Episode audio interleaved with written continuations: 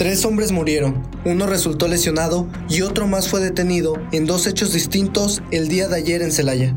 El primer hecho ocurrió en la colonia Lindavista, cuando a las 10 de la mañana se reportó la existencia de una persona sin vida por disparos de arma de fuego en la calle Muñiz. Cuando llegaron agentes policíacos, se corroboró que la víctima ya no tenía signos vitales, por lo que la zona fue acordonada y posteriormente se dio aviso al Ministerio Público. De forma preliminar, se sabe que el fallecido fue a quien apodaban como el Gualo, quien era familiar directo de José Antonio Yepes Ortiz, alias El Mar. El hombre fue localizado tirado en la calle justo a unos pasos de su casa. Cerca del cuerpo quedó tirada también una cartulina fosforescente con un mensaje de un grupo criminal.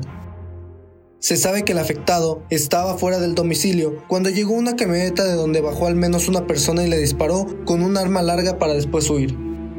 En el año 2017, el Gualo había resultado lesionado en un bar ubicado en la avenida Salvador Ortega tras un ataque donde hubo personas sin vida.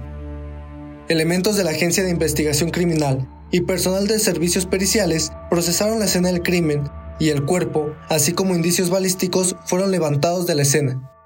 Minutos más tarde, se reportó a hombres armados a bordo de una camioneta que circulaba sobre la avenida Constituyentes, al sur del municipio. Fue en ese momento que elementos de la policía municipal fueron en persecución de una camioneta de la marca Honda CRB de color blanco, modelo 2020.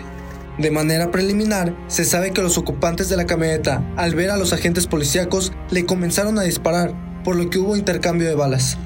La persecución siguió sobre el camino a Jofre, a unos metros del puente del Libramiento Sur y de la entrada a la comunidad de Michinelas, en ese camino, los agresores intentaron bajar de la camioneta cuando observaron que el camino se encontraba lleno de agua. Por lo que ahí hubo un intercambio de balazos donde los preventivos privaron de la vida a dos de los tripulantes. Se sabe que otro de ellos resultó herido y uno más fue detenido en el lugar. De manera extraoficial, se sabe que los agresores circulaban en la camioneta que tenía reporte de robo y que además se les encontró en su poder armas largas, cartuchos útiles y equipo táctico como chalecos. Hasta el momento no se ha precisado si los fallecidos y detenidos pudieran tener o no relación con la ejecución del hombre en la colonia Lindavista.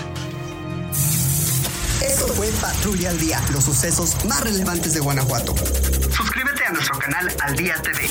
Y recuerda, comienza ahí en tu día y compra tu periódico al día.